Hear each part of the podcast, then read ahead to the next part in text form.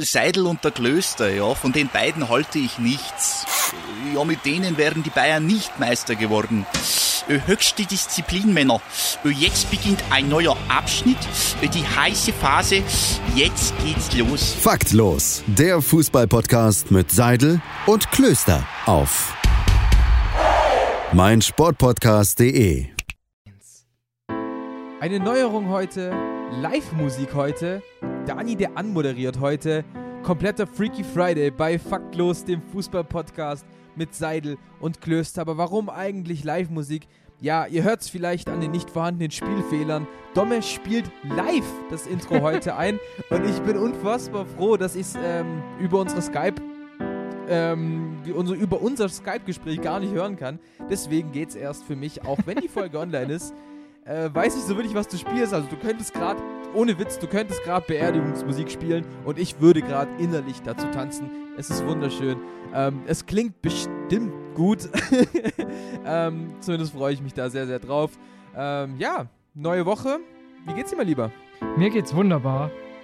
Das ist Ähm, schön. Ich muss auch sagen, es ist ziemlich schwer zu spielen und gleichzeitig zu reden. Aber ähm, ich denke mal, noch haben wir noch nicht so viele Hörer verloren. Nee, ich, ich hoffe es auch nicht. Ähm, wir, ja, wie, wie man uns kennt, am Anfang eines, eines Podcasts versuchen wir immer so unsere Grenzen auszufinden und vielleicht halt auch zu schauen, wo wir noch hinpassen. Also ich glaube, zu meinem Podcast passen wir ganz gut. Mein Musikpodcast äh, schickst du gerade eine gute Bewerbung ab. Also ganz ambivalent, wie wir hier bei Faktlos äh, am Start sind. Und ähm, ja, ich freue mich sehr. Eine Woche noch bis Weihnachten. Bist du denn überhaupt schon in Christmas-Stimmung? Boah, gar nicht. Super. ja, also das, ähm, das, was ihr gerade im Hintergrund bis jetzt gerade gehört habt, ist so ein bisschen eine Skizze, die bei mir entstanden ist in der letzten Woche, weil irgendwie, ich bin nicht weihnachtlich, sondern ir- irgendwie nur so, ach, ich möchte nicht sagen, so, so, so, so in so einer, so einer Weihnachtsmelancholie gefangen. Ähm, aber bei mir ist gerade sehr viel, also so, ich bin so übel glücklich, Das, das ist sehr, sehr schön. aber alles, was ich gerade so an kreativen Output habe, ist ziemlich sad. Ah, okay, also ja gut, aber das, das bringt ja so der Winter eigentlich auch eher mit sich, oder? Also ich habe auch irgendwie so das, so das Gefühl, wenn ich Fußball gucke, dann sind die Spiele immer hässlicher als im Sommer. irgendwie die, nee, weißt du, so die, es ist alles dunkler, die Spieler haben hässlichere Frisuren. Äh, Gerade wenn ich mir jetzt gestern den Daniel Ginczek wieder anschaue, auch der lässt sich diesen komischen Man-Bun wachsen. So. Das ist so, er zeigt doch der Welt schon, ich bin unglücklich, deswegen gehe ich nicht zum Friseur. Aber gut, er darf auch nicht zum Friseur, aber trotzdem, weißt du, wie ich meine? Und das, das Gefühl habe ich irgendwie jeden Winter. Äh, deswegen kann ich diese Wintertime Sadness schon irgendwie verstehen. Ah, damit ist auch der Folgentitel auch schon mal bestimmt. There we go. I got that wintertime, wintertime sadness. Ich singe jetzt lieber mal nicht mit. Mein, meine Stimme ist heute noch ein bisschen von gestern ähm, gerädert. Es hat auch ein Weilchen gedauert, bis die heute Morgen hochgefahren ist, weil äh, unnützes Wissen, das euch gar nicht weiterbringt. Ich habe gestern mich mal wieder versucht, Gitarre zu spielen und zu singen gleichzeitig. Ähm, und Du hast aber die Bänder verwechselt und hast mit deinen Stimmbändern rum, rumgezupft. ja, ich habe an meinen Stimmbändern rumgezupft und an der Gitarre irgendwie habe ich gehofft, dass sie mir anschreit. Ah, ja. Sing! Sing für mich! Du hast in dieses Loch reingeschrien. Ja, weißt So, du, ich zahle da hallo. 300 Euro für eine Gitarre und dann macht die nichts. Ja, ganz, ganz wild. ganz, ganz krass. Aber bevor wir einsteigen heute, äh, du darfst jetzt gleich einen Knopf drücken. Es gibt nämlich einen Spontan-Unquiz. Oh, leck. Oh, das ist so spontan, dass ich jetzt erstmal wieder aus dem Audio-Processing meines, meines Interfaces raus muss. Ähm, überbrück mal. Äh, ja, ich, ich kann dir erklären, ich kann dir erklären, wie das, wie das Unquiz ähm, zustande kommt. Nämlich, ich habe einen coolen Adventskalender bekommen und tatsächlich ist ein Teil des Adventskalenders ein Unquiz für mich selbst gewesen, nämlich ein Wer bin ich? Und ich dachte mir, ich habe es erraten, ich habe es hinbekommen. Deshalb gebe ich dir jetzt mal das gleiche Unquiz und muss schauen und wir schauen, ob du denn den Spieler auch erraten kannst. Das Faktlos Unquiz. Es ist komisch, das alles jetzt ohne Outro zu machen, aber brauchst du auch nicht einspielen. Alles gut. Ähm, wir beginnen mit dem ähm, Unquiz. Mit einem, also fünf Thesen. Äh, es ist bekannt. Die erste These ist, ich spiele im Mittelfeld. Das Äh, grenzt zweite- so unheimlich ein. Äh, ja, ja, ja. ähm, Die zweite These ist, ich bin tätowiert. Ich habe bei einem Verein zwei gerade Trikotnummern gehabt, mit, wobei eine Zahl dabei gleich war. In der Saison 16-17 und 17-18 hatte ich unter anderem ein pinkes Trikot an. Und der letzte Fakt, ich habe einen der historischsten Abstiege live miterlebt. Boah, leck.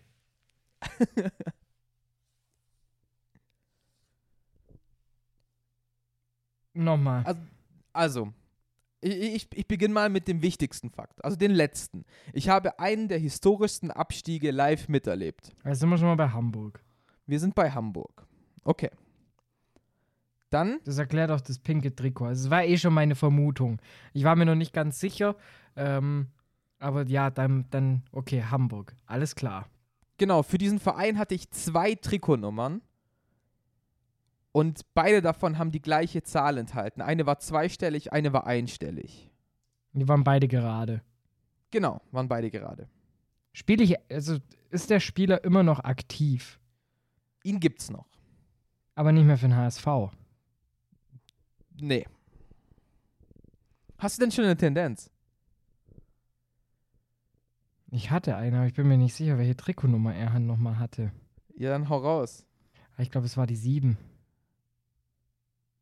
Martin Sieben? Harnik wird es nicht gewesen sein. Nee, Harnik war doch erst letzte Saison beim HSV. Stimmt. Stimmert. Es soll nicht Marcel Jansen, der hatte nämlich damals die 7. Hm. Äh, ja, okay, komm, dann gibt es ein paar Zusatztipps. Äh, heute Nee, nochmal, nochmal, nochmal, nochmal, nee, nee, nee, nee, nee. Also sag mir doch nochmal kurz die, also wir haben jetzt Pink, Hamburg, okay, was war nochmal, also tätowiert war noch eins und was war das andere? Ich bin Mittelfeldspieler. Mittelfeldspieler. Genau. Okay, das, das, gut, das, deshalb bin ich jetzt, dann macht Harnik eh keinen Sinn. Mm, Aber ich glaube, der spielt bei TuS Dassenried schon irgendwie die 6 manchmal. ah, dann gehe ich. Dann, es ist so eine, mm, ist es Louis Holtby? Es ist Louis Holtby. Oh mein Gott, echt? ja, es ist Louis Holtby. Uff! Stark, stark, voll gut. Ist nämlich mit der 18 zum HSV gekommen und hat danach auf die 8 gewechselt. Es war der einzige, den, den ich tätowiert im Kopf hatte, halt schon vor diesem Jahr bei Hamburg. Jetzt ja bei äh, Bolton, oder? Nee, nee, nee, nee, Blackburn. Blackburn, ja. Wusste noch irgendwas Zentral- mit B. Ja, ja, war okay, war nicht so schlecht. Ähm, ja, sehr gut. Jetzt sind wir also drin. Wollen wir ein bisschen über. Ich könnte jetzt schon gefühlt Feierabend machen. Ja. Ich glaube, du schwitzt auch schon richtig durch. Oh. Ja, lass uns mal, lass uns mal ein bisschen über Fußball quatschen. Was, was gibt's so für Themen, die dich jetzt die letzte Woche so wirklich interessiert haben? Also schon mal nicht mehr über den HSV. Ja, gibt's halt auch nichts mehr. Die Niederlagenserie ist vorbei, jetzt haben sie wieder gewonnen. Terodde trifft irgendwie wieder. Ich würde sagen, ähm, lass uns ruhig mit Schalke anfangen. Ähm, dann ist es auch für dich schneller weg. Ja, okay, ähm, hau raus. Zum einen möchte ich an der Stelle nochmal ganz liebe gute Besserung an Marc Uth wünschen. Alter, was ein Bild. Also, ich muss ja, da, sorry, wenn ich direkt unterbreche. Also, ich glaube, es gibt keinen Menschen in Deutschland, der diese Szene gesehen hat und dem nicht der Atem stehen geblieben ist. Also- also kurz, äh, ich habe das Ding nicht live gesehen, weil, also meine Mom war da mh, am Sonntag Shoutouts. und wir haben äh, am, an meinem Schrank was rumgetan, also einrichtungstechnisch und dann war meine Mom gerade rauchen, guckt auf den Fernseher und ich hatte den Rücken zum Fernseher und dann sagt meine Mom nur, ui, da liegt einer. Aber hat es halt auch nicht gesehen und dann gucke ich mir das an und ich so, ui. Und dann erst im Nachhinein, so, auf einmal war der Reporter still und ich so, hold on. und dann habe ich nochmal zurückgespult bei, bei, bei, auf meiner Fernbedienung und dann dachte ich mir, auch, uff, äh, das auch mit der Infusion noch auf dem Platz, dachte ich mir, das sieht gar nicht gut aus. Ähm, und auch die Bilder, die man ja so gesehen hat, da dachte ich mir, ach du Scheiße, wir erleben gerade was sehr, sehr Tragisches. Und muss dann sagen, als die Nachricht kam von Mark Uth auf Instagram mit dem Bild und dem, äh, so wie es aussieht, werde ich morgen entlassen. Ich glaube, so viele Steine sind mir noch nie runtergefallen. Ja, tatsächlich. Ich hab's, ich hab, war äh, unterwegs äh, zu der Zeit, hab's gar nicht, gar nicht gesehen, gar nicht mitbekommen. Und tatsächlich erst dann die Meldung gesehen, Marc Uth meldet sich aus dem Krankenhaus und deswegen habe ich das da davor leider gar nicht mitbekommen. Ähm, aber als ich dann die Bilder in der Zusammenfassung gesehen habe, war natürlich unfassbar. Selbst da ist mir nochmal der Atem stehen geblieben. Und Man muss auch sagen, so viel Unglück kann eigentlich gar nicht aufeinander kommen. So, Nein. erstes Kopfballduell, dann noch die Hacke von Kedira und das Aufkommen dem Hals. Also da hat das, das, das, das, die Wahrscheinlichkeit, dass sowas nochmal passiert, ist so gering. Also in, in, in der Abfolge, sage ich jetzt mal. Ja, genau. Das ist, das war so mit, mit das krasseste. Und dann, wie du sagst, Mascarell mit, mit der Infusion auf dem Platz. Ganz, ganz bittere Bilder. Und dann äh, zum Spiel natürlich. Aber man muss auch sagen, nochmal, sorry, wenn ich jetzt nochmal Ach, unterbreche, alles gut. aber Udo Kai tat mir halt auch leid. Weißt du, der, der hat ja schon auf dem Platz, hat man schon gesehen, wie ihm so eine Träne runtergeht, wer so realisiert hat, fuck, was passiert da gerade eigentlich? Dann steigt er, nachdem das Spiel wieder aufgenommen wurde, drei Minuten später zum Kopfballduell um, äh, auf und verletzt halt den nächsten. Ja, voll, voll. Und gerade halt bei, bei der Ut-Sache weißt du halt, okay, der kann da wirklich nichts dafür. Bei der anderen Aktion mit Bujelab, gut, da hatte halt die Hand draußen, war äh, wieder keine Absicht, aber da hatte die Hand draußen, das ist was anderes.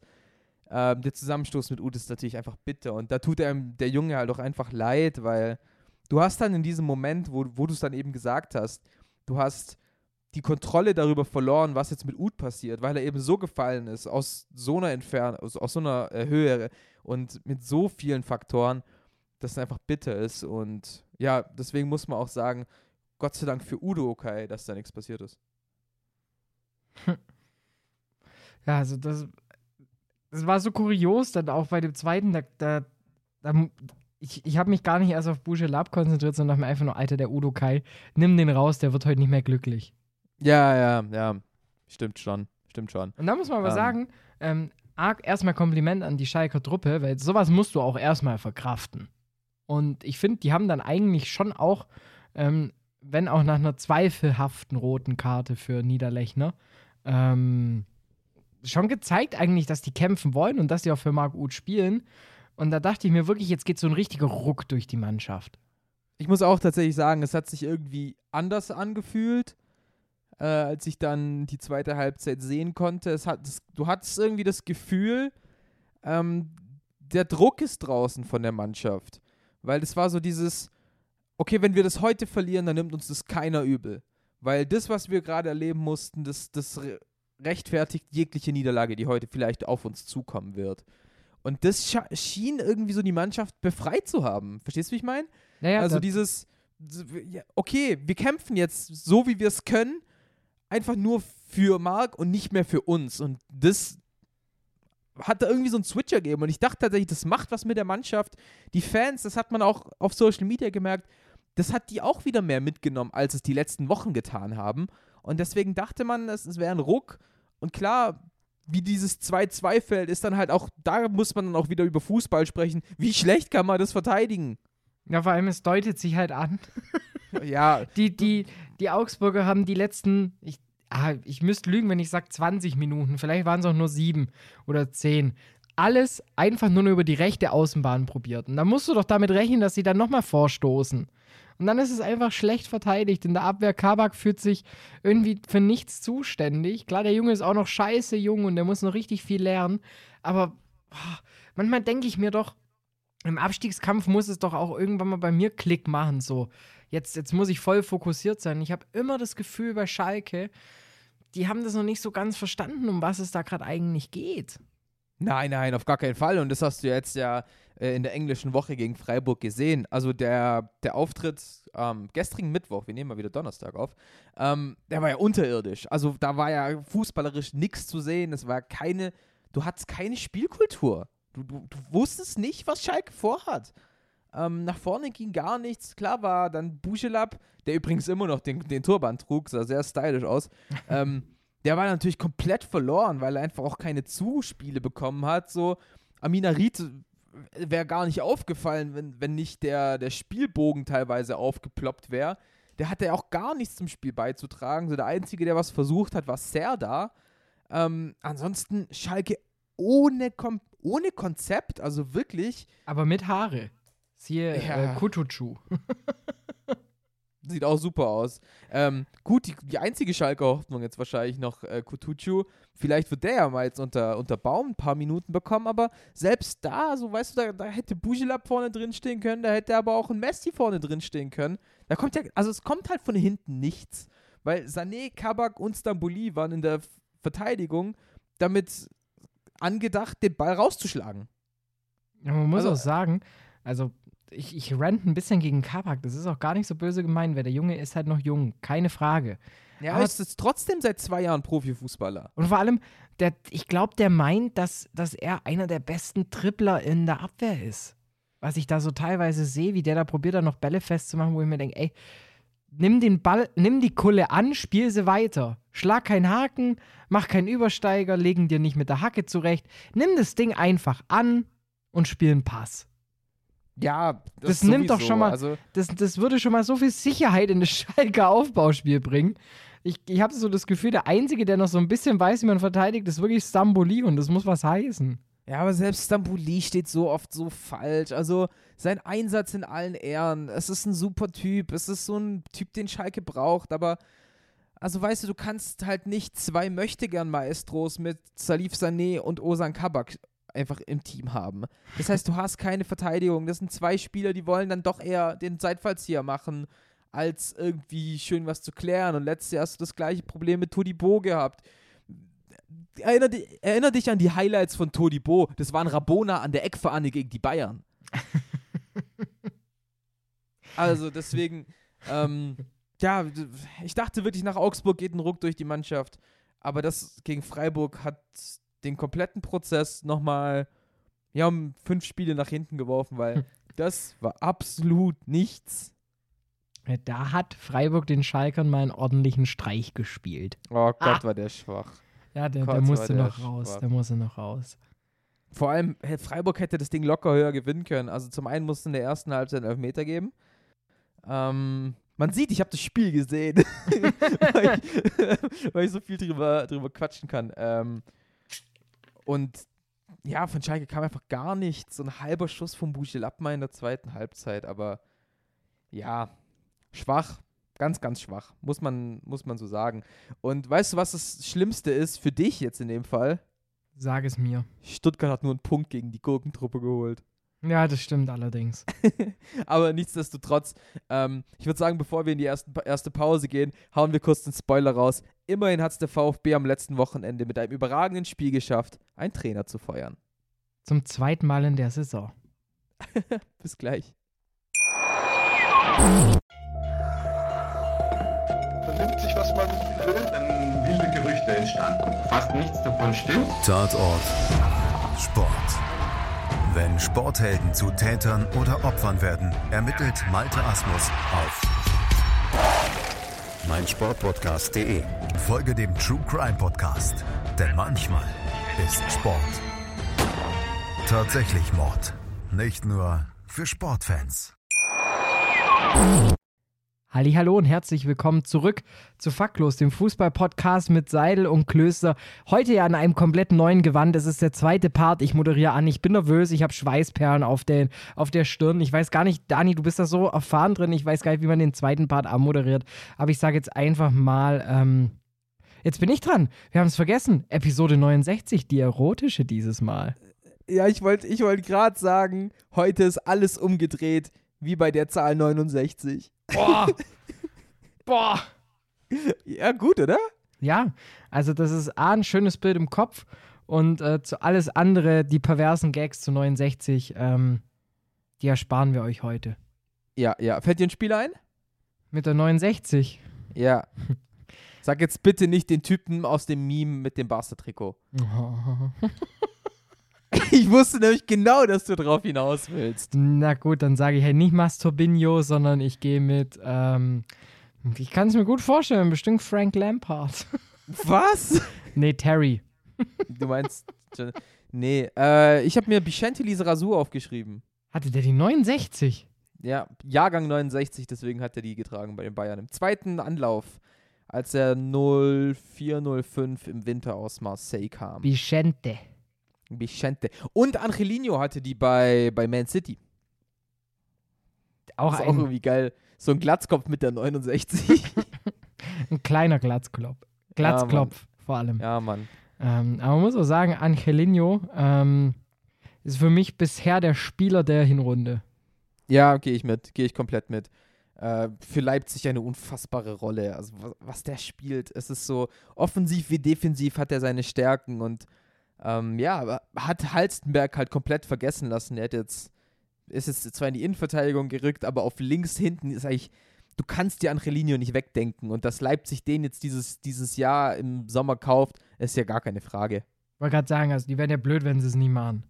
Ja, voll allein, weil du den für Stand jetzt locker das Dreifache verkaufen kannst. An wahrscheinlich Man City. Das wäre natürlich sick. Das wäre richtig sick. Wir behalten unseren Spieler und ihr kriegt 40 Millionen. Äh, okay. Trick Aber- 17. Ja, Mann, ja, Mann. Apropos Trick 17. Leipzig hat schon wieder einen Spieler von Salzburg verpflichtet. Und Dominik mit, Soboschlei. mit sehr schönem Vornamen. Ah, ja, ja, stimmt, stimmt. Ja, der, der, Ähm. der, der, der Held für Ungarn ja auch noch. Ja, ja, natürlich. Gerade auch größtes Talent in Ungarn. Also hat ja nicht gewundert, dass er dann das entscheidende Tor zur EM-Quali Aber das ist auch hat. wieder so ein Spieler, der bei Salzburg halt irgendwie gefühlt mit 14 auf dem Platz stand und jetzt mit gefühlt 16 in die Bundesliga wechselt mit, mit 800 Spielen auf dem Rücken. Ja, es ist halt, es ist halt der Trick 17, es ist das normale Geschäft zwischen Leipzig und äh, Salzburg. Ich finde es einen coolen Wechsel, äh, weil ich mag Soboslai schon sehr. Äh, für, für Leipzig, äh, für Salzburg hat er mir sehr gut gefallen in der Champions League.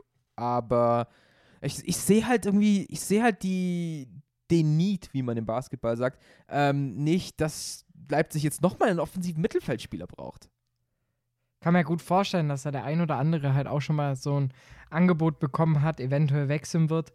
Mm, klar, Ja, aber wer? Forsberg geht gerade auf im zweiten Ich, ich Anlauf. kann mir aber halt nicht. Forsberg ist jetzt fast 30. Ich kann mir nicht vorstellen, dass Forsberg jetzt nochmal Leipzig verlässt. Mm, glaubst du? Der hat ja letztes Wenn- Jahr schon sehr große Forderungen gestellt. Und da war er halt 29. Ja, aber, aber er hat. Er hat es schon drei, vier Mal gemacht und er ist immer wieder geblieben. Jetzt habe ich schon wieder ein Interview irgendwie mitbekommen, wo er gesagt hat, er, er fühlt sich wohl in Leipzig, er bekommt jetzt ja auch wieder Spielanteile und so weiter und so fort. Ich sehe den ehrlich gesagt nicht, nicht abhauen.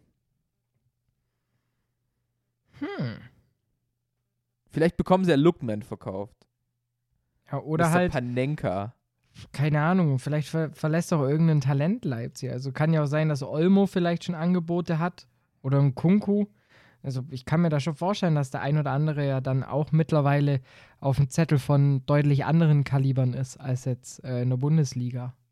Ja, auf kurz oder lang werden beide Leipzig verlassen. Also, ein Kunku ist zu gut und Dani Olmo ist, wenn, also du siehst ja, der Junge hat ein krankes Potenzial. Wenn der irgendwie mal seine Normalleistung auf den Platz bringt, dann ist er einfach der, der beste Fußballer bei Leipzig. Ja.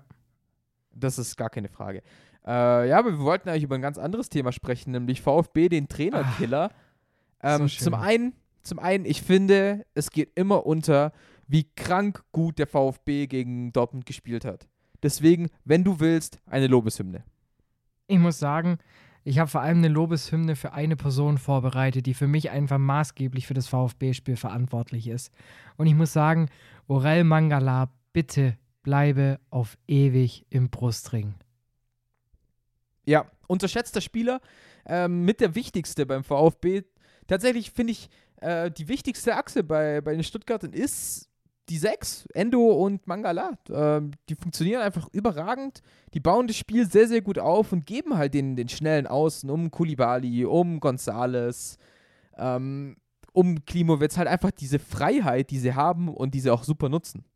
Ja, man muss auch sagen, ein Mangala und ein Endo, die, die brauchen auch keinen Platz so ungefähr. Die stehen an der Außenlinie, spielen dann mit, mit Sosa einen dreifachen Doppelpass, machen dann eine Roulette-Drehung und auf einmal sind die durch.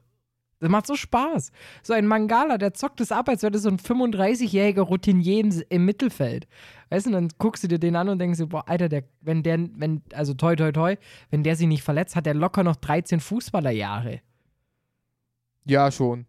Ähm, also gut, wie lang so eine Karriere ist, das kann man heutzutage ja nie sagen, auch wegen, wegen hoher Belastung und mehr Geld verdienen, je nachdem, wie er da noch Bock hat. Aber ähm, ja, funktioniert einfach wunderbar beim VfB.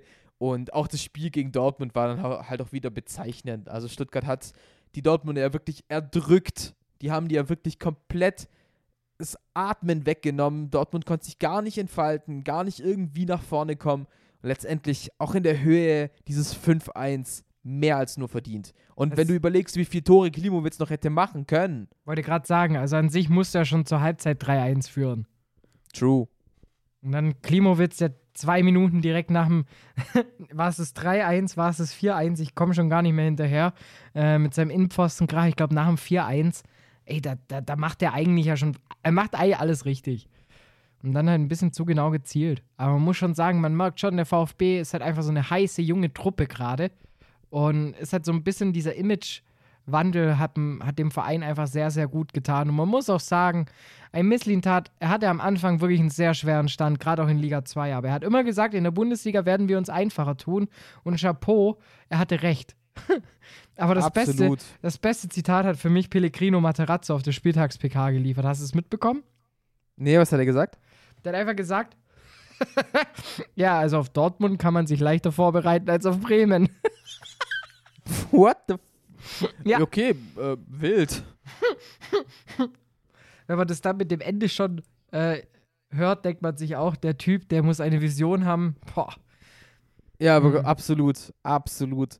Ähm, ja, aber dann lass uns mal auf das Ende gehen. Der BVB verliert 5-1 und entlässt direkt darauf Lucien Favre. Ähm, ja, wie lange war, zweieinhalb Jahre war der Schweizer jetzt im Amt, also seit 2018. Seitdem hat er eine Amazon-Doku überstanden, äh, hat eine Meisterschaft verspielt mit den berühmten neun Punkten in dem Jahr, in dem Amazon die Doku gedreht hat.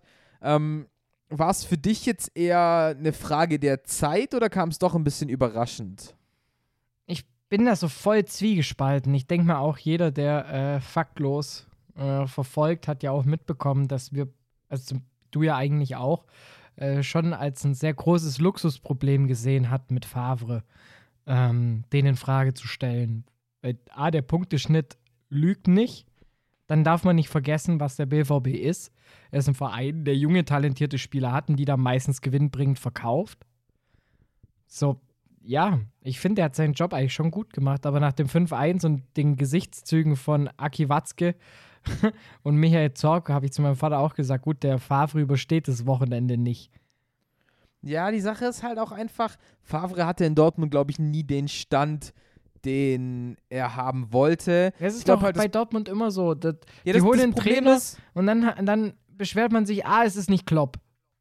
Ja, genau, genau. Dortmund schaut immer wieder zurück, okay, ist dieser Trainer Klopp? Ist dieser Trainer wie Klopp? Und das war halt weder bei Tuchel noch bei Bosch noch jetzt bei Favre der Fall. Und das ist ihm irgendwie von Anfang an schon irgendwie hinterhergehauen worden. So allein schon der Fakt, dass letztes Jahr Dortmund sich überlegt hat, vielleicht doch auch ein Angebot für Marco Rose abzugeben, wo wir gleich schon beim nächsten Thema wären. Ähm, dementsprechend, ich glaube, war einfach Favre nie der Typ, der das verkörpert hat, was Dortmund verkörpern wollte. Nämlich Favre war immer in dem Punkt, in dem er halt gesagt hat, Gegner ist gut, der Gegner kann kicken, wir müssen den Gegner schlagen und hat halt nie dieses Klopsche gesagt, hey, wir spielen geilen Fußball, der Gegner muss zu uns kommen und wir müssen besiegt werden. Also weißt du, diese Sichtweise von wir müssen den Gegner schlagen, was Favre immer gesagt hat, war halt, ich glaube, zu defensiv, was die Dortmunder wollten. Denn ich glaube halt, so ein Aki Watzke denkt jetzt einfach, wir müssen jetzt in Richtung Titel gehen, sonst ist es halt irgendwann vorbei, weil du hast gerade einfach eine geile Generation um Haaland, Reina, Sancho, hast gerade sogar irgendwie geschafft, die zu halten, also gerade einen Sancho mit der Vertragsverlängerung. Und deswegen muss da, glaube ich, einfach ein bisschen Druck rein und ich, ich bin we eben, wie du es gesagt hast, ich bin so ein bisschen zwiegespalten, weil zum einen ist er eben der beste Trainer, punkteschnitttechnisch der, der letzten Jahre. Ähm, und ist deswegen eigentlich gut für den BVB. Andererseits muss ich auch einfach sagen, charakterlich ist das kein Typ für Dortmund. Ja, die brauchen halt so einen Malocher. Ja, die brauchen einfach einen, die, der der das Maul aufreißt. Ja, die brauchen einen, der halt auch meinen vierten offiziell mal richtig zur Sau stellt, der Zähne knirschen, der halt auch mal einen Witz auf der PK reißt. Und ich glaube, ich, ich glaub, es bringt es ganz gut. Favre war ein bisschen zu glatt. Ja, es ist einfach so. Äh, ich ich glaube, er ist nicht, ich glaube, er ist am wenigsten dafür entlassen worden, wie er Fußball gespielt hat oder wie er trainiert hat. glaube ich, deswegen war einfach, ich glaube, es war der Charakter, der, der dann gefehlt hat. Und Ja, man Ja, muss auch sagen, auch mit den Talenten, die du auch angesprochen hast, so, er, klar, zum einen musst du die halten, aber zum einen musst du die auch formen. Und das muss er ja ziemlich gut hinbekommen haben. Klar, jetzt, wenn man jetzt auf die Form guckt der letzten Wochen, dann sieht man schon, dass so ein Sancho irgendwie ein bisschen neben sich steht. Komplett. Aber im Endeffekt, du musst so ein Haaland unter Kontrolle bekommen. Du musst einen Sancho, einen Reiner, du musst ja auch, du musst das perfekte Gefüge ja auch finden und auch den perfekten Wechsel aus. Wen stelle ich jetzt auf und wen nicht? Wen darf ich mir jetzt nicht verkraulen? Also, das ist ja bei Dortmund gerade so ein schwerer Job. Und ich finde, unter dem Punkt wird halt irgendwie nicht mit gemessen. Ja, was halt jetzt ganz, ganz viel auf ihn runterprasselt ist, ähm, ja, es, es- es, es ist gelaufen, es ist gut gelaufen, als Haaland da war. Deshalb wird das jetzt alles so ein bisschen, okay, Haaland ist verletzt, wir spielen schlechten Fußball, wir spielen unerfolgreichen Fußball. Und ich glaube, das wird jetzt auch so ein bisschen, okay, dann lag es ja alles nur an Haaland. Also diese, es wird einfach immer nur jetzt, jetzt auf Haaland geschoben, dass es so positiv äh, lief und so auf Favre geschoben, dass es so negativ lief. Ähm, ja, nichtsdestotrotz ist, ist geschehen, was wir mal machen. Ähm, Edin Terzic, jetzt der neue Trainer, er wurde ja viel gelobt, dass er eben dieser, dieser Typ ist, der mal ein bisschen lauter ist in der Kabine, ähm, der auch von außen mal ein bisschen lauter den Schiri anschreit. Hast du dir schon jetzt irgendwie ein erstes Bild von dem Typ machen können? Ich habe nur gel gelesen, vom Hausmeister zum Cheftrainer. Und ich finde, das muss auch in diesem Sinne der Biografietitel von Terzic sein. Ey, Ja, wie perfekt ist das? Du, du hast einen Trainer, also an sich müsste jetzt schon wieder Amazon sagen, fuck, wir müssen neu anfangen zu drehen. Oder Netflix muss ich jetzt die, die, die, die Rechte sichern, weil vom, Maxdome. vom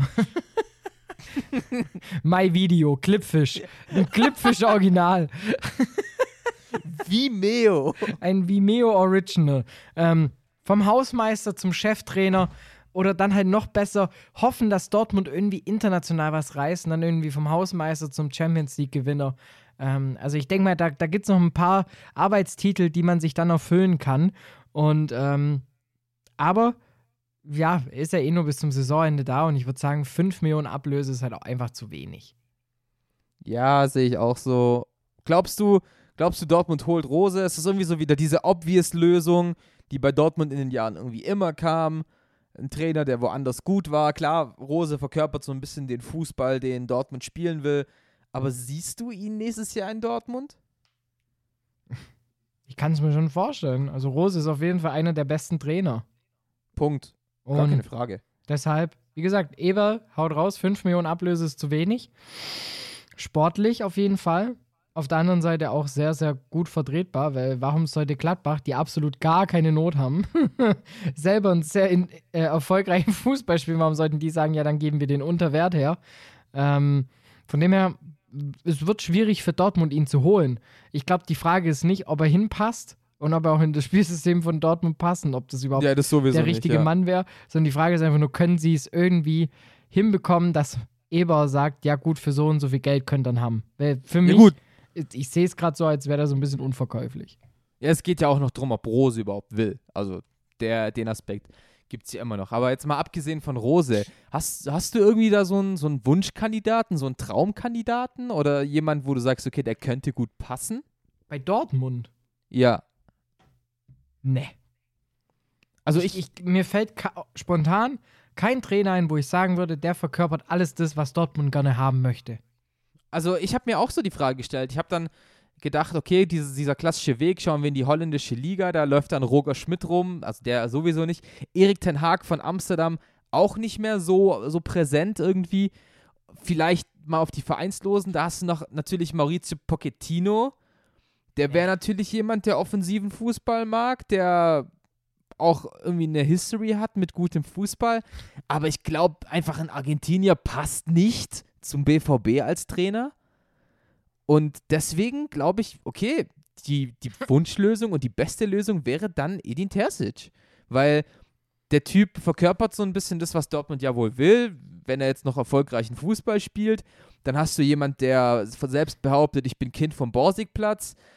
Weißt du, jemand, der sich auch mit dem Verein irgendwie Ein Großkreuz als Trainer eigentlich. ja, ja, jein, ja, vielleicht schon. Du brauch, ja, du brauchst eigentlich ein Großkreuz als Trainer. Jemand, der weiß, was Borussia Dortmund ist, jemand weiß, was es bedeutet, für Borussia Dortmund zu arbeiten, zu spielen, zu trainieren. Ähm, deswegen glaube ich, wäre er, wenn er seine Sache gut macht, letztendlich die Wunschlösung. Man muss auch sagen, seine Co-Trainer ja drumherum, alle ja aus der Talentschmiede von Dortmund. Gucken wir uns den Kader an, sind da sehr viele aus eben dieser Talentschmiede und vor allem auch junge Leute. Heißt, du musst ja auch, ähm, ich, ich glaube schon, dass es da halt auch vom Gefüge her einfach passen könnte mit den ganz jungen Spielern. Mm, ich stelle mir jetzt so ein bisschen mit die Frage, ähm, das ich aber auch, können wir auch gerne noch im nächsten Part äh, nochmal kurz ein, zwei Minütchen drüber verschwenden. Ähm, inwiefern beim BVB nicht allgemein so ein Umbruch stattfinden muss. Also nicht nur auf der Seitenlinie, sondern dass man auch einfach da mal guckt, wer denn auf dem Platz überhaupt noch seine Schnürsenkel schnüren sollte.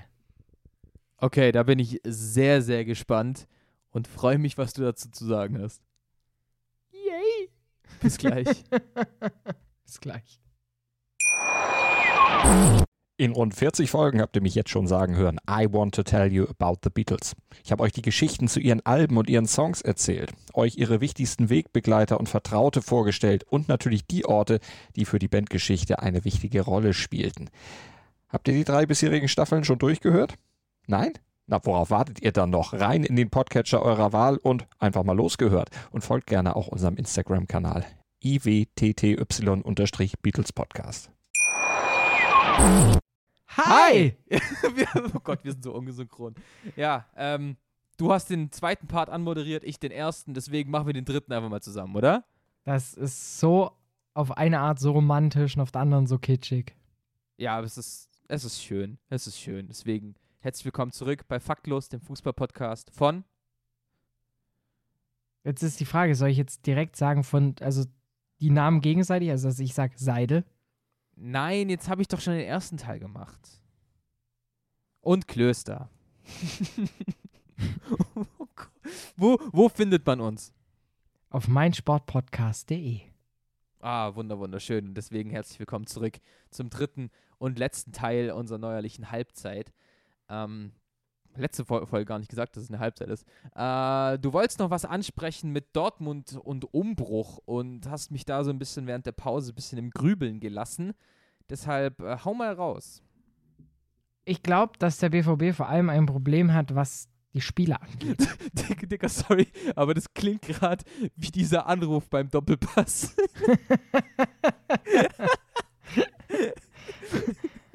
also, wenn ich mir so angucke, wer da auf dem Blatt steht und vor allem, wer halt auf dem Blatt steht und keine gute Leistung aufruft, da frage ich mich halt, hat es wirklich nur was mit dem Trainer zu tun?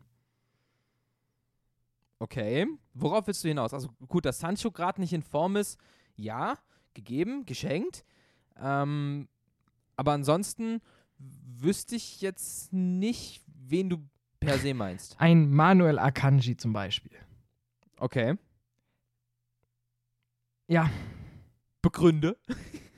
Er spielt einfach keinen guten Ball.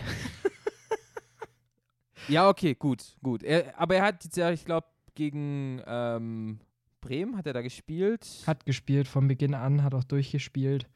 Ähm, ja. Aber der ist für mich so ein Unsicherheitsfaktor davor. Also, ich habe so das Gefühl, er steht auf dem Platz und alle wissen Bescheid, yo, ich gehe über die Seite von Akanji. Ja, gut, aber die, die, also die Sache ist, ja, es ist, es ist ja allseits bekannt, dass der BVB eh nicht die beste Abwehr hat. Ähm, Akanji an sich würde ich da jetzt nicht rausnehmen, weil er ist 25, er ist, er ist okay, neben Hummels, der jetzt gerade so ein leichtes Tief hat. Ich glaube, das verdeckt ein bisschen so seine guten Leistungen eigentlich der letzten äh, Monate. Ähm, ja, okay, Akanji hat vielleicht sagen wir, der zweite Innenverteidiger ist jemand, den kann man upgraden in Dortmund. Für mich noch ein Punkt. Der Rechtsverteidiger, Meunier, völliger Fehlkauf bisher. Zum Beispiel. Ähm, das wäre nämlich ja meine nächste Person gewesen, die ich angesprochen hätte. Ja, zeigt ja auch, weshalb Morey jetzt gegen äh, Wolfsburg gespielt hat. Äh, gegen Bremen, pardon. Ähm, ja, also kann ich auch verstehen. Aber ich muss sagen, ab Abwehrende, also Sechser und Offensive, finde ich eigentlich kaum Leute, wo ich sage, die müssen raus. Ja, wenn ich jetzt wirklich mal, ähm, mir geht es halt vor allem um die Abwehr, weil da haben die Dortmunder die größten Probleme. Gar Und keine Frage. da muss man halt irgendwie schauen. Also, boah, ich, ich tät mir wünschen, also äh, ein Guerrero, finde ich, ist ein perfekter Mittelfeldspieler. Da haben wir wieder dieses klassische Problem, Linksverteidiger ist eigentlich ein guter Sechser. Ja, ja, ja. Das, das ist die, die faktlose Positionsgestaltung. Das ist der, der Guardiola-Effekt. Ja, eigentlich ja, der Guardiola-Effekt. Wir machen Linksverteidiger zu eine, äh, zu eine Sechser.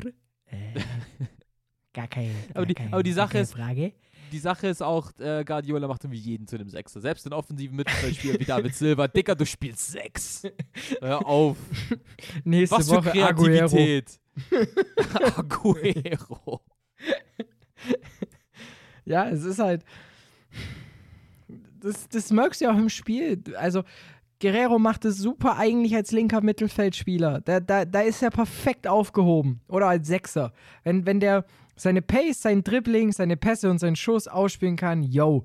Aber im Zweikampf zieht er einfach zu oft den kürzeren. Ja, ich glaube, das Problem ist bei Dortmund in der Linksverteidigerposition ist einfach Guerrero, und das muss man dann einfach leider so sagen, the best option available. Weil Nico Schulz oder Marcel Schmelzer. Genug gesagt.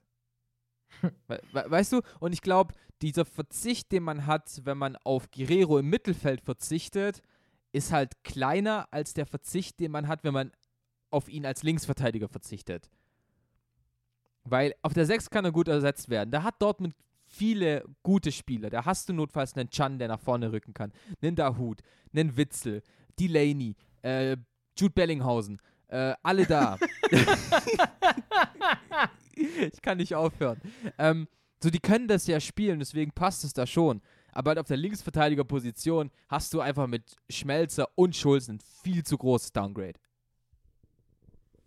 Ja, keine Frage. Kann ich nur mitgehen. das sind genau die Sachen. Hm, Ich weiß nicht, man hat sich's. Ich ja, gut, das, ich weiß natürlich auch nicht, wie ein Brand im Training ist.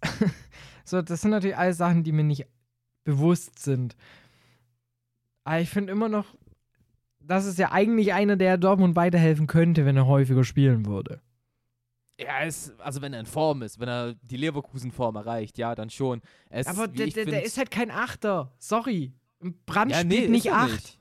Ist, er, ist er auch nicht. Aber ich finde, als 10 gefällt er mir schon. Also ich, ich finde, er muss gar nicht so krass über die Seiten kommen, weil er ist gut am Ball, er, er ist er ist spritzig, deswegen die 10 kann er eigentlich spielen. Auf den Außen natürlich nochmal ein bisschen wertvoller, einfach aufgrund seines Tempos und seiner Dribbelstärke.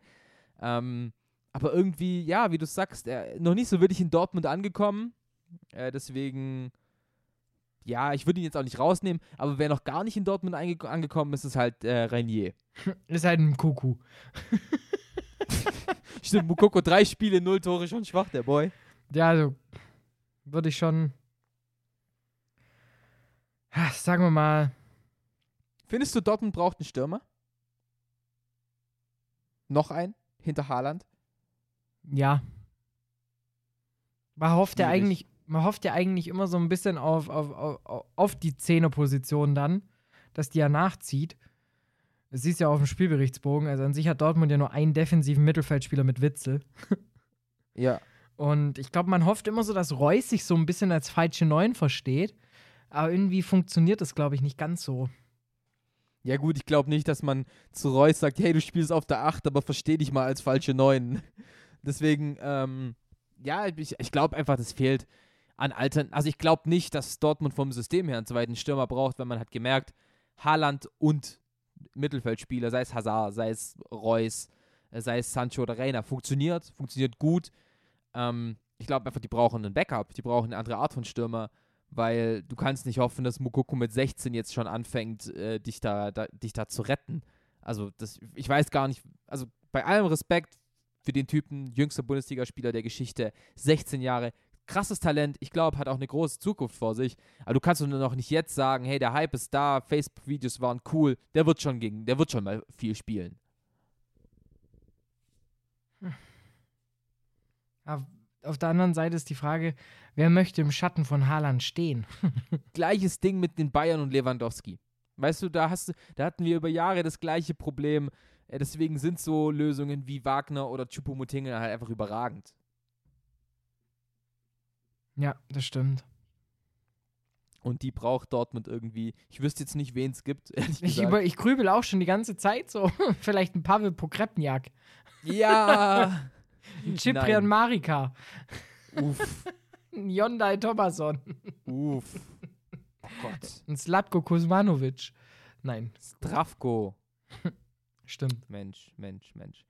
Ähm, ja. Übrigens, wusstest du gerade, dass während wir aufnehmen hier die FIFA-Gala ist? Weltfußballer und so weiter und so fort wird gekürt. Ja, stimmt. Das war doch die Ankündigung gestern im Interview mit ähm, äh, äh, Lewandowski nach dem Spiel. Ging es ja auch drum, so, ja, wa was würden Sie der FIFA sagen, wenn Sie morgen nicht nominiert werden? Und dann er so, ja, ich konzentriere mich darauf halt nicht. Mir geht es halt um das, was auf dem Platz passiert. Und dann musste äh, Lothar Matthäus kurz einspringen und die FIFA ranten, wenn sie Lewandowski nicht auszeichnen. Ja, aber sind wir auch ganz ehrlich. Ähm, die Wahl zum Weltfußballer des Jahres hat eine Top 3 aus Lewandowski, Messi und Ronaldo. Und dann will ich halt bitte wissen, was haben Messi und Ronaldo im Jahr 2020 geleistet im Vergleich zu Robert Lewandowski. Und ich glaube, da fallen die beiden, bei allem Respekt für ihre Karriere, bei allem Respekt für ihre Leistung in den letzten Jahren, aber ziemlich schnell ab. Ja, der Typ hat halt alles gewonnen und ist überall Torschützenkönig geworden. Also, Ja, also ich weiß nicht, da, da kann es ja dann gar keine Diskussion werden, äh, Diskussion sein, dass es ähm, und vor allem, Lewandowski ist. Um vor allem eine Sache bei Lewandowski, die jetzt in den letzten Jahren vor allem zum Tragen kommt, er bereitet halt auch noch vor. Ja, er ist teamdienlich geworden. Er ist wirklich krass teamdienlich geworden. Man hätte es kaum gedacht, aber es ist wirklich cool. Und ich, ich lese gerade, Neuer ist Welttorhüter. Überraschung. Neuer oder der Reklamierarm? Ne, ich glaube, der Reklamierarm hat nochmal eine eigene ähm, Trophäe verdient. Den goldenen Reklamierarm. Ja, ja, ja. Das wäre doch mal was. Ah, eine Sache vielleicht noch, eine, bevor wir jetzt, äh, bevor ich jetzt gleich das Intro abfeuer. Ähm, wenn wir es gerade schon so ein bisschen von, von, von Ehrungen haben und Auszeichnungen, äh, das Pendant dazu, das schöne Gegenstück sind Strafen und Bestrafungen. Wie Oh, findest ja. du es, dass Baumann jetzt das Ermittlungsverfahren am Hals hat? Ja, ja, gut, gute Frage. Ich finde es ein bisschen, ich finde es ein bisschen lächerlich, ehrlich gesagt, weil er hat ja nichts Falsches gesagt. Weil letztendlich die Entscheidungen, die gegen Hoffenheim getroffen wurden, waren einfach faktisch falsch. Also es hätte Elfmeter geben, äh, es hätte keine rote Karte geben dürfen und ähm, was war was war es noch? Elfmeter, glaube ich, für Hoffenheim, ne? Vor allem ging es ja um die rote Karte. Den Ja, die Elfmeter rote Karte war ein Witz. Am Anfang ging es noch um den Elfmeter, als äh, gegen Grammaric gepfiffen wurde, aber er halt eigentlich äh, den Fuß abbekommt. Genau, genau. Das, das auf jeden Fall.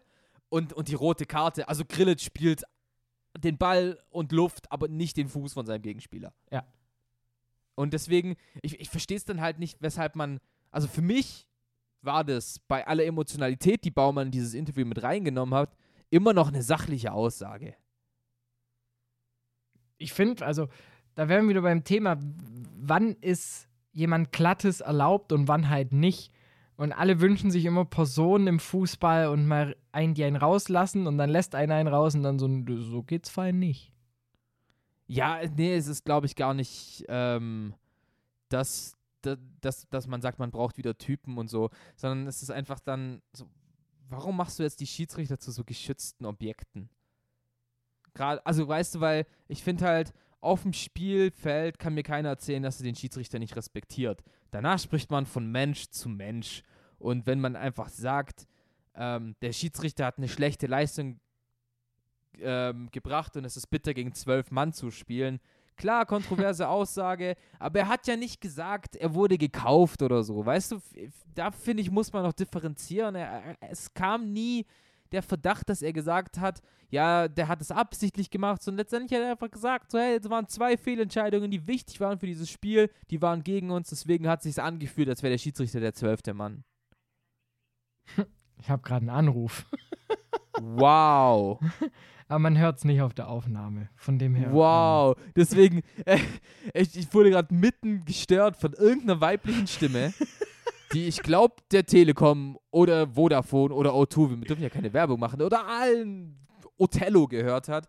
Ähm, das war sehr laut. Sorry. Alles gut. Ähm, aber ich finde halt, keine Ahnung. Deswegen finde ich es einfach nicht, nicht cool. Stellungnahme soll kommen jetzt von Baumann und Sebastian Hoeneß hat ja auch gesagt. Es hört nicht auf. Es hört nicht auf. Damit wollen wir die Folge schnell beenden. Ich würde sagen, wir beenden, weil das ist nie gut, wenn dich ein äh, Vorgesetzter zweimal hintereinander so eng äh, anruft. In Nein. diesem, ich, ich hau jetzt mal hier so ein bisschen für den Flair. Ja, äh, voll. trotzdem noch das, in, das Outro natürlich raus. Sagen wir mal wieder ein inneres Blumenpflücken. Das war wunderschön. Grüße an, an, an Baumann. Ähm, Olli, wir stehen mit dir. ich wollte gerade sagen, er hat, wie, du hast eigentlich perfekt auf den Punkt gebracht, deshalb bräuchte er eigentlich gar nicht mehr viel hinzufügen, außer, gut, was willst du machen, wenn alle anderen Podcasts rote Trikots anhaben? Äh, in diesem Sinne, wir freuen uns nochmal auf äh, den Schlussspurt des Jahres 2020, was den Fußball angeht. Haben nochmal ein pralles Wochenende und den DFB-Pokal vor uns. Yes. Nächste Woche Weihnachtsfolge, ich freue mich drauf. Und die Woche drauf Neujahrsfolge. Alter, alter, alter, alter. Also, Fakt, es macht zumindest keine Pause über den Neujahrswechsel. Danach müssen wir mal schauen. Ah, ich glaube ja nicht, oder? Geht ja am zweiten direkt weiter. Ja, ja, komm, machen wir keine Pause. Alles gut, zieh durch. Wir produzieren vor und tun so, als würden wir durchziehen. Trick Ja, ja, 17. genau, genau. Weißt du noch, wie das eine da mit der roten Karte da war für den, für den einen? Finde ich komplett falsch. Das können wir wirklich nicht mehr machen, meine Folge zu moderieren aus nur aus Vorberichten und so tun, als hätten wir es gesehen. Das wäre cool. ja, Mann, safe, safe. Juli, Juli. Okay, dann wünsche ich dir noch einen schönen vierten Advent. Ähm, wir hören uns vor Weihnachten nochmal, deswegen brauche ich dir noch gar nichts zu wünschen, aber es war meine Ehre. Genieß jetzt noch dein, dein Gespräch mit dem Chef. Ich drücke dir die Daumen, dass es nichts Schlimmes ist. Dankeschön, Dankeschön. Und ansonsten mal wieder vielen, vielen Dank fürs Zuhören. Es war die Episode 69. Es wurde so romantisch, wie wir gedacht hatten. Ja, Ähm, und zwar nicht. In diesem Sinne, genau. macht euch jetzt eine Kerze an für ein bisschen Romantik. Ja, unbedingt. Bis Wir hören dann. uns nächste Woche wieder. Macht's gut. Ciao, ciao.